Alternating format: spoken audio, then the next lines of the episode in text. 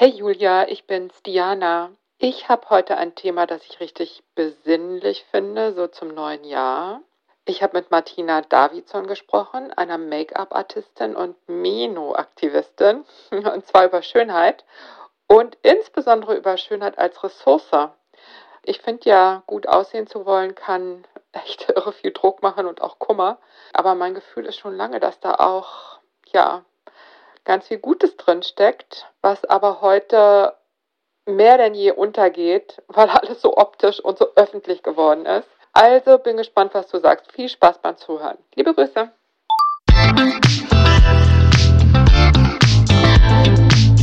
Willkommen zu einer neuen Folge von Meno an mich. Denn dieser Podcast ist für euch, liebe gereifte und interessierte Frauen dieses Landes. Jede Woche sprechen wir mit spannenden Frauen und empowern euch mit Wissen und Inspiration. Wir, das sind Diana Helfrich und Julia Schmidt-Jorzig aus der Brigitte-Redaktion. Heute spricht Diana mit Martina Davidson, die Make-up-Artistin, Beauty-Autorin und Kosmetiktrainerin, kenne ich aus der Meno-Bubble, die sich unter dem Hashtag Wir sind 9 Millionen gesammelt hat und von Instagram. Sie ist mir aufgefallen wegen ihrer klugen Posts über Schönheit und Style. Martina lebt mit ihrer Familie in Berlin. Wir sehen uns hier auf den Bildschirm und wollen heute über Schönheit sprechen. Natürlich in der Lebensmitte. Herzlich willkommen, liebe Martina. Hallo Diana, danke, dass ich hier sein darf. Ja, ich freue mich super doll, dass du da Und bist. ich mich erst. Wirklich, vielen, vielen Dank. Ich habe gedacht, ich frage direkt mal aus der Praxis, weil so kann man dich ja auch ganz gut kennenlernen. Wie viele Leute hast du in deinem Leben schon geschminkt und zu welchen Anlässen? Ich mache meinen Beruf jetzt fast 30 Jahre, ist mir letztens aufgefallen. Das ist ja wirklich eine Ja, wie Ewigkeit. wir alle, ne? Und das kriege ich gar nicht zusammen, wie viele das sind. Also Tausende. Ja, zu Mhm. unterschiedlichsten Anlässen, weil mein Beruf sich ja auch entwickelt hat. Angefangen im Einzelhandel. Ich habe Kosmetikerin gelernt. Dann habe ich Models geschminkt. Ja, ein Stück weit auch mit Mode zu tun gehabt. Ich habe ja lange für Dior gearbeitet, aber immer wieder auch in Anführungszeichen ganz normale Frauen. Und ich habe lange für Unternehmen gearbeitet, im großen Konzern und da zu allen Anlässen Menschen geschminkt. Und jetzt bin ich selbstständig, das seit sieben Jahren und der Beruf hat sich für mich total verändert. Aber ich habe immer noch mit Menschen zu tun in meinem Alter, so plus minus, hauptsächlich Frauen wie Männer. Und jetzt schminke ich Leute, die hauptberuflich eigentlich gar nichts mit Äußeren zu tun haben, sondern aus anderen Gründen in der Öffentlichkeit stehen oder Fotos brauchen für ihren öffentlichen Auftritt, für Webseiten, für Pressekonferenzen, Politikerinnen und Politiker oder ähm, Leute aus der Wirtschaft. Also was alle gemein haben, sie befassen sich nicht hauptsächlich mit ihrem Äußeren, aber es spielt eine große Rolle, wie sie nach außen wirken. Und da beginnt meine Arbeit. Das ist total unglamourös. Ich bin im Hintergrund und sorge dafür, dass sich Menschen sicher fühlen in ihrem äußeren Auftritt. Martina, wenn ich mir deinen Instagram-Account angucke, und das, da gucke ich wirklich gerne drauf, dann sehe ich in deinen Posts einfach auch oft so eine Entschlossenheit zum Schönsein. Also eine totale Priorisierung der Ästhetik und das gelingt dir total gut, so rüberzubringen, dass du das um der Freude an der Sache willen machst. Diese Entschlossenheit, die du da hast oder die ich in dir zu sehen glaube, glaubst du, dass die angeboren ist? Also gibt es Menschen, die das einfach ganz stark fühlen, würde man wahrscheinlich heute sagen? Das ist echt eine gute Frage, Diana. Ich habe lange Zeit gedacht, es wäre angeboren, weil ich aus einem Elternhaus komme, wo diese Dinge scheinbar überhaupt keine Rolle gespielt haben. In meiner Branche ist diese Geschichte gar nicht so selten. Ne? Das weiß ich auch bei Leuten in der Mode oder Fotografie. Und in meinem Leben spielte ähm, so die ersten Jahre Make-up keine Rolle. Zu Hause wurde sich nicht wirklich geschminkt und ähm, ich komme eher aus einem alternativen Elternhaus, zwar total politisch. Trotzdem hatte ich immer so eine Leidenschaft und aus dem Grund dachte ich, das ist angeboren. Okay. Aber so im Laufe der letzten Jahre wurde mir klar, dass eigentlich der Grundstein gelegt wurde, doch durch mein Elternhaus. Und das sind ganz andere Dinge, die mich so geprägt haben. Wenn ich meine Eltern anschaue oder gerade so meinen Papa, dann erinnere ich mich jetzt an Situationen, wo es immer wieder darum ging, das Schöne im Moment zu sehen und im Hier und Jetzt zu sein und zu genießen. Und Martina, guck mal. Und ob es Natur war oder auch Kunst und Kultur, ein schönes Gespräch. Also es war immer schon eine Priorisierung auf den Blick lenken auf das Schöne. Auch in schwierigen Jahren. Und das habe ich sehr früh gelernt. Und das hat mir auch in ich hatte eine schwierige Pubertät. Mit ganz viel Revolte. Ja, oder? also es gab viele Gründe, mich nicht immer gut zu fühlen. Aber ich habe da für mich gelernt, dass es wirklich auch Kraft geben kann, eine Ressource sein kann. Und das habe ich mitbekommen und das gibt mir so ein Modewort, ne? Es hat mir auch so eine Resilienz gegeben. Mhm. Und das kann man natürlich auf viele Lebensbereiche übertragen. Das Äußere ist halt nur ein super kleiner Teil. Vielleicht sogar der kleinste. Ich weiß es nicht. Mhm. Aber doch, das habe ich mitbekommen. Und deshalb würde ich nicht sagen, dass es angeboren ist. Könntest du das sagen, wann dieser Entschluss gefallen ist? Oder ist es etwas, was langsam wächst? Den habe ich, glaube ich, nicht bewusst getroffen damals. Mhm. Jetzt ist es ein Bewusstsein. Aber damals habe ich für mich irgendwann, ich glaube, das ist so im, in der Entwicklung bei uns allen, dass wir irgendwann merken, was gibt mir Kraft oder was hilft mir, durch Situationen zu kommen. Und wenn man dann die Erfahrung nutzt für spätere Momente, dann nimmt man das mit. Und das habe ich gemacht. Ich habe ja jetzt auch verstärkt über Schönheit nachgedacht in Vorbereitung für unser Gespräch. Und diese Idee, was du so genauso aussprichst, nämlich die Schönheit als Ressource zu betrachten, also als etwas, was einem irgendwie Kraft geben kann, das hat mir unheimlich gut gefallen. Also je schlechter die Zeiten, desto mehr braucht man sie, ne?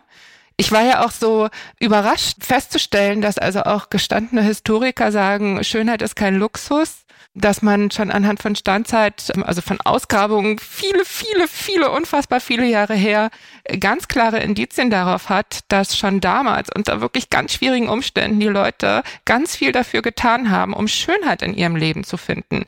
Und ich nehme mal an, es war genau das. Die haben irgendwie auch eine Ressource darin gesehen, also etwas, das einen stark macht und durch schlechte Zeiten auch bringen kann. Ich habe mich so viel damit befasst in den letzten Jahren auch, weil das ein Thema ist, was mich so sehr berührt und ich glaube uns alle. Und ich glaube, das ist wirklich angeboren, Diana. Ich glaube, das gehört wirklich zum Menschsein. Das ist so ein ganz tiefes Gefühl und das lässt sich auch gar nicht auf das äußere gerichtete Zeit festmachen. Das hatten wir, glaube ich, immer schon. Das ist so ein existenzielles Thema. Das ist das, äh, du sagst ja auch, Schönheit lässt keinen kalt, ne? Das ist wahrscheinlich genau das, dass es irgendwie tief im Menschen verankert ist, dass er danach sucht und dass es ihn irgendwie verspricht, dass alles gut werden kann. Jetzt mal ganz verkürzt gesagt, Das oder? ist total schön gesagt, ja. Ich glaube, es ist wirklich was, was berührt, was verbindet, was wärmt, was auch Farbe gibt. Überleg mal, Diana, was passiert in Ländern, wo wirklich Krise ist, ja? Das erste, was verschwindet, ist die Farbe. da gibt's ein paar. Was nimmt man in Ländern, wenn jetzt wirklich, sag ich mal, totalitäre Regime die Macht übernehmen? Mhm. Als erstes verschwindet Kunst, Kultur. Das Leben auf den Straßen wird farblos. Schönheitssalons werden geschlossen. Also das heißt, man nimmt das Menschliche. Es ist immer dieses Entmenschlichende. Und ich glaube, das ist dieser Ursprung des Schönen. Das lässt uns als Mensch fühlen. Und deshalb ist es so universell und so wichtig. Aber weißt du, ich glaube, es ist auch noch mehr. Also es ist noch mehr als sich als Mensch fühlen, würde ich vermuten. Ich weiß nicht, vielleicht hast du das auch mal gelesen. Jahrestage von Uwe Jonsson. Also erzählt im Grunde genommen die ganze Geschichte von der Weimarer Republik bis Ende der 60er Jahre. Eine Frau. Und in dieser, als ich das gelesen habe, ist auch schon 25, 30 Jahre her, da drin stand der Satz, und ich habe ihn mir gemerkt, weil ich damals bei Brigitte arbeitete. Und es ging um ein paar Stiefel. Sie hatte sich in der Brigitte gesehen. In diesen Stiefeln würde sich mehr aushalten lassen. Das hat sich mir so eingebrannt. Ich glaube, es ist wirklich so. Es ist nicht nur dieses Menschsein, dass man da sich ja auch verbinden kann mit anderen Menschen, sondern es ist tatsächlich eine Ressource. Wenn ich die Stiefel anhabe, die mich irgendwie berühren und von denen ich glaube, das sind genau die, die ich jetzt brauche, dann kann ich in denen auch mehr aushalten. Ich glaube, dass dieser alte weiße Mann, Uwe Jonsson, da wirklich eine gute Beobachtung gemacht Das hat. ist so faszinierend und äh, das ist auch wunderschön, dass du das gerade sagst, weil ich glaube, es ist eben zum Menschsein gehört auch das Gefühl von Intaktheit. Ne? Es gibt auch Momente, wo wir Trost brauchen und Halt. Und ich glaube, Sorgen muss man sich wirklich, wenn man das aufgibt. Ich erinnere mich an eine Situation, ich stand vor einem Restaurant von einem Freund und der hat hier eine große Flüchtlingshilfeorganisation. Und es war ein Tag, Abend, da stand eine Frau mit ihren zwei Kindern an der Hand, ähm, geflüchtet, gerade angekommen in Deutschland. Und ich habe mir die Frau angeschaut und habe mit ihm darüber gesprochen und er hat mir von der Situation erzählt. Sind aus Odessa geflüchtet, gerade angekommen. Und ich habe mich gewundert, wie diese Frau aussah, Diana. Die hatte perfekte Augenbrauen, es war die Haare super. Es war eigentlich, sah die besser aus als ich, also gemacht habe. Ja. Und dann habe ich zu ihm gesagt, das ist ja Wahnsinn. Und dann sagt er ja alle. Und das mhm. sagen zum Beispiel ja auch Menschen, die jetzt in Krisengebieten unterwegs sind, ne? oder äh, Kriegsreporterinnen. Warum lackieren sich Leute auf der Flucht die Nägel? Ja, warum ist es so wichtig, dass man darauf achtet. Und ich glaube wirklich, dass es übertragen auf unser Leben kann man davon wahnsinnig viel lernen, finde ich auch. Dass es eben doch mehr ist und dass es Momente gibt, wo wir das auch für uns nutzen können. Also es ist nicht nur das Äußere, sondern es kann auch Momente in unserem Leben geben, wo uns das zusammenhalten kann. Ich werde manchmal gefragt, Mensch, Martina, so ein Aufwand, immer die Nägel, ja? Oder warum lässt du dir so gern die du Haare? Du hast immer föhnen? gemachte Nägel, ich ne? liebe das. Hm? Ich hm. würde eher auf anderes verzichten, als mir nicht die Nägel zu machen. Und Mhm. es ist gar nicht, dass jemand anders das jetzt toll findet. Es gibt Tage, da gucke ich da drauf und weiß, das ist schon mal gut. du, aber das, also ich habe selten gemachte Nägel, aber wenn, also gerade Nägel, weil man die auch so gut selber angucken kann, ne, da braucht man keinen Spiegel für. Ich kenne auch dieses Gefühl, auf meine Fingernägel zu gucken und mich dran zu freuen, weil sie eine tolle Farbe Ja. haben. Also das kenne ich. Und ich meine, Das ist, äh, das ist Ah, Freude, das es kann gibt einfach Farbe. Tage, wo es nicht so viele Dinge gibt, an denen man Da muss man, man muss ein bisschen aufpassen, dass das dann nicht so viel, genau, dass die Liste nicht so lang wird an den Dingen, wo man denkt, die brauche ich, um mich intakt zu fühlen. weißt du? Ja. Aber Mhm. Ich mache das bei mir fest, Nägel sind gut und gemachte Haare, das gibt mir so einen äußeren Rahmen und dann kann auch das Innere mal chaotisch sein und das ist in unserem Alter ja auch öfter so, ne? Das kann auch jeder Ja. Mensch für sich anders beantworten. Bei mir ist es so. Mhm. Ich meine, darüber haben wir auch gesprochen im Vorgespräch. Wir sind uns ja total einig. Jede Frau hat das Recht, sich nicht drum zu kümmern. Ne? Also da, ich sag mal, nicht mitzumachen oder auch einfach für sich zu entscheiden, das interessiert mich nicht. Was meinst du denn, sind so typische Gründe zu sagen, es interessiert mich nicht? Jetzt beleuchten wir mal die andere Seite. Ich hinterfrage das wirklich sehr, Diana. Es gibt einen kleinen Teil Frauen, die das wirklich nicht interessiert. Ja, die sagen, das spielt für mein Leben überhaupt keine Rolle und es fehlt mir auch nicht. Und ich glaube aber, Die haben andere Ressourcen. ja, oder? absolut, ne, muss man, also letztendlich, es ist doch jedermanns Sache. absolut. Das stelle ich auch nicht in Frage. Ne? Überhaupt stelle ich es gar nicht in Frage. Was ich mache, ist eher eine Einladung, Mhm. weil ich, wenn es die Chance gibt, dass das unser Leben bereichern kann und ich dazu mit beitragen kann, dass eine Frau das wieder in ihr Leben aufnimmt, dann mache ich das total gerne. Weil ich glaube wirklich, dass mal unabhängig von dem ganzen Schönheitswahn und Druck, das wirklich eine kleine Kostbarkeit sein kann, die unser Leben reicher macht. Ja, Und das ist so schwer, das nicht zu verwechseln. Ne? Absolut. Dass man sich nicht in diesen Wahn hineinbegibt, sondern sich auf das konzentriert, was einem tatsächlich was bedeutet. Also ich möchte äh, gerne nochmal auf deine Frage eingehen, warum das Mhm. so ist. Ich guck dann schon hin. Der Grund ist oft einfach auch schlechte Erfahrungen, ne? dass man nicht mit dem Druck umgehen möchte. Das ist ja ein Trugschluss, dass wir sagen, das ist ein Wechseljahrsthema oder passiert mit dem Älterwerden. Wenn ich mit Frauen spreche, dann ist das oft Geburt der Kinder so ein Punkt, ne? dass sie sagen, und ab dem Moment waren andere Prioritäten. Und wenn eine Frau zu mir sagt, ich fühle mich nicht mehr in meinem äußeren Wohl oder aus diesem Grund habe ich das Thema für mich abgeschrieben. Manche Frauen sagen auch, ab dem Hals denke ich nicht mehr. Dann macht mich das traurig, Mhm. weil wir sind ja nicht nur das Innere, sondern ein Zusammenspiel aus beidem. Ne? Und wenn man einen Teil davon so abschreibt, dann denke ich, oh, das ist schade und vielleicht kann ich mit dazu beitragen, dass sich das ein bisschen ändert. Weil ich glaube, das gibt uns was. Mhm. Aber eben halt in unterschiedlichem Maße. Absolut. Ne? Also du hattest ja gerade ein ganz beglückendes Erlebnis mit mittelalten Frauen, das dich sehr berührt hat. Vielleicht magst du davon ein bisschen erzählen. Das war sozusagen die Potenzierung meiner Erfahrung, Mhm. weil die Erfahrung mache ich andauernd. Ich habe ja immer mit Frauen zu tun, deren Hauptziel im Leben nicht die äußere Schönheit ist. Mhm. Das heißt, die kommen dann auch ins Fotostudio und oft höre ich den Satz auch, ah, ich habe mich ewig damit nicht beschäftigt. Oder das spielt in meinem das Leben ist keine dieses Rolle. nicht so viel, ja, ja, nicht auch, so viel. Ne? Oder ich bin überhaupt nicht eitel. Mhm. Und meine Erfahrung ist dann aber, wenn man dann ein paar Stunden miteinander verbringt und diese Frau schreibt einem nachher ein Feedback, darüber freue ich mich immer wahnsinnig, so, ich habe mich noch nie so schön gefühlt oder lange nicht mehr. Ich bin durch den Tag geschwebt. Wenn ich diese Bilder sehe, dann freue ich mich. Und dann denke ich, Mhm. aha, wie toll. Das ist eine Bereicherung. Und das Erlebnis jetzt vor ein paar Wochen, das war ein Webinar, das habe ich zusammen mit der ähm, Susanne Liedke von Nobody Told Me gemacht. Das war ein Beauty-Seminar. Und wir dachten, wir machen das mal, also ein Webinar für Frauen, die Lust haben, so back to basic, mal sich anzumelden, ein bisschen was über Schminken zu lernen. Und ich dachte, da melden sich vielleicht zehn Leute an weil das ganze Netz ist voll von Tutorials. Wir können überall schminken lernen. Meine zwölfjährige Tochter kann das besser als ich mit 30 gefühlt. Und eine Ausbildung entsprechend. Wirklich. Mhm. Ich dachte, das ist jetzt, so, es ist schön, dass wir es machen, aber es wird was für einen kleinen Kreis. Mhm. Dann ist das Gegenteil passiert. Es haben sich so viele Frauen angemeldet. Wir waren eine so große Runde.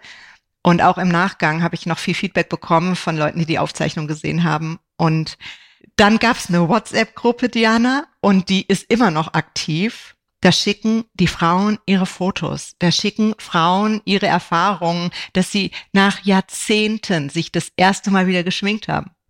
Dass sie Lust bekommen haben, das mal wieder auszuprobieren. Mal so ganz frei von dem, was man so rumgeschleppt hat mit sich in unseren ja doch schon längeren Leben.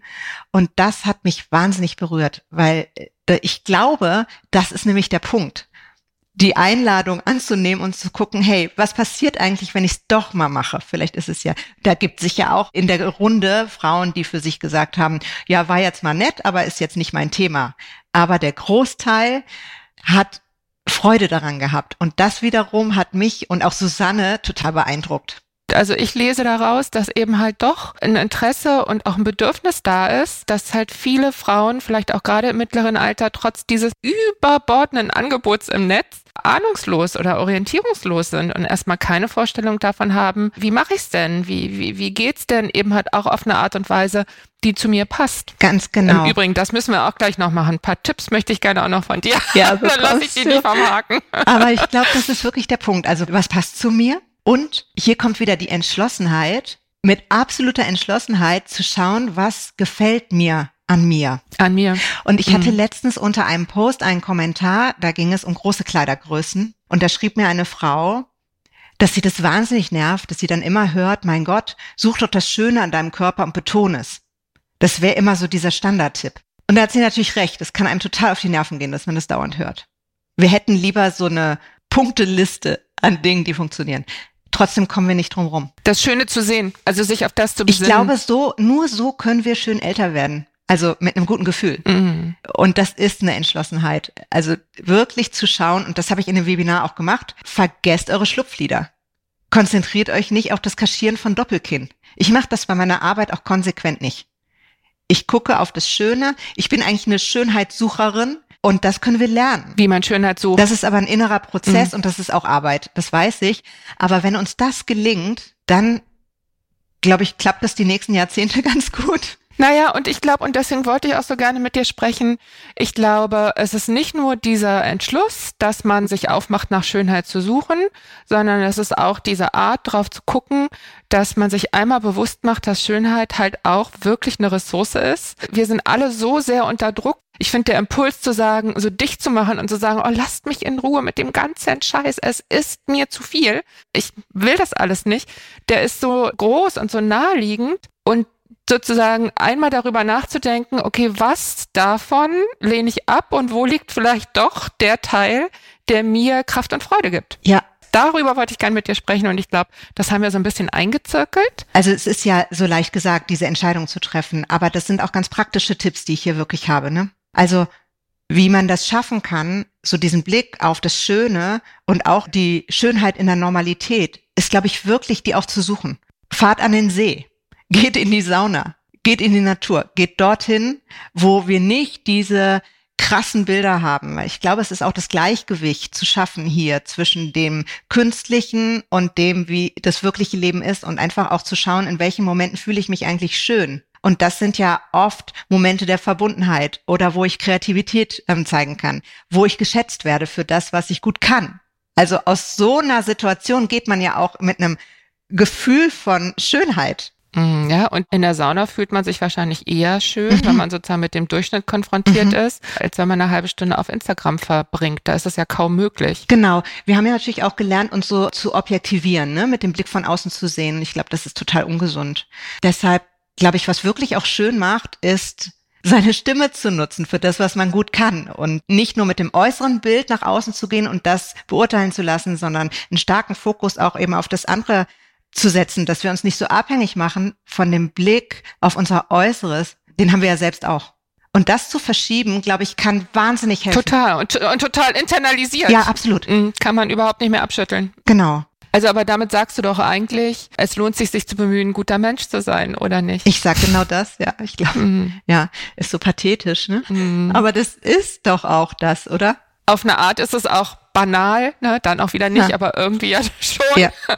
Aber ja, ich finde es irgendwie schön, dass wir jetzt hier rausgekommen sind. Ich glaube auch, was uns wahnsinnig hilft, ist auch eine Art Schönheitshygiene zu betreiben in den Bildern, die wir so jeden Tag sehen. Je vielfältiger, desto besser. Frauen, die älter werden, zu sehen in ihrer Vielfalt. Das kann so sehr helfen. Folgt Accounts von Menschen, die unterschiedlich älter werden, die uns zeigen, was alles geht. Dann kann man immer noch schauen, was man davon mitnimmt. Aber hat man da nicht auch wieder diesen Effekt, dass das ja alles immer super schöne Leute sind, die aus 150 Selfies das Beste raussuchen? Also das ist doch auch immer ein verzerrtes Bild. Ist es dann nicht besser, in der Fußgängerzone zu gucken, wen man schön findet? Also ich glaube, es ist ein Zusammenspiel, aber zu sagen, nee, Social Media spielt da überhaupt keine Rolle. Wir, wir halten uns da Stunden auf. Und es gibt mittlerweile so Mhm. gute Accounts. Ich teile die auch andauernd. Also da wirklich auch ganz streng gucken, was lasse ich eigentlich in meinem Kopf. Und da gibt's mittlerweile nicht nur geschönte Bilder. Die können auch eine Rolle spielen, ne? die können auch damit rein. Aber äh, also ich versuche, das wirklich zu vermitteln und diese Accounts zum Beispiel auch zu zeigen oder Frauen vorzustellen, die das anders leben. Mhm. Aber wenn es nur um Produkte geht, dann ist das was, was mich überhaupt nicht inspiriert und was ich auch wirklich langweilig finde. Ich möchte auch nicht das Gefühl haben, dass ich nicht genügend bin oder dass ich Dinge kaufen muss, um schön zu sein. Und da passe ich gut auf mich auf.